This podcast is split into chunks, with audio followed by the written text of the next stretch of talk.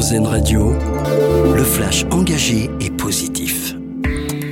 Une bonne nouvelle pour les Français qui utilisent leur voiture pour aller travailler. Un amendement proposé par le groupe centriste Lyot vient d'être retenu dans le cadre du budget 2024. Il élargit le nombre de bénéficiaires du chèque carburant de 100 euros mis en place en 2023. L'an prochain, ce sont 60% des actifs ayant besoin de leur voiture pour aller travailler qui seront éligibles contre 50% dans sa version initiale. C'est aujourd'hui la journée nationale de lutte contre le harcèlement scolaire. À cette occasion, on vous présente des initiatives pour lutter contre ce fléau.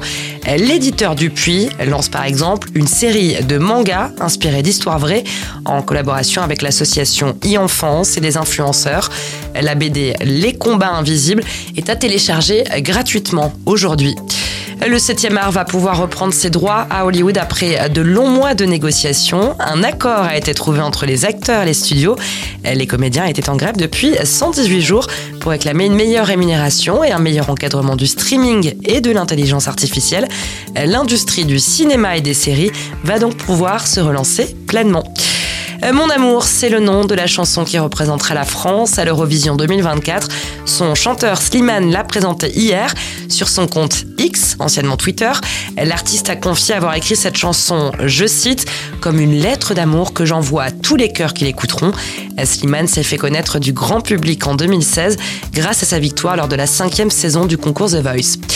Et pour finir, donner une seconde vie à un objet, c'est notre dossier solution et c'est une initiative lancée au Pré Saint-Gervais par l'association Écologie au Pré. Il s'agit d'une communauté de bricoleurs qui a lancé un repère café, c'est-à-dire un lieu où les visiteurs apportent un objet pour le réparer aux côtés des bénévoles.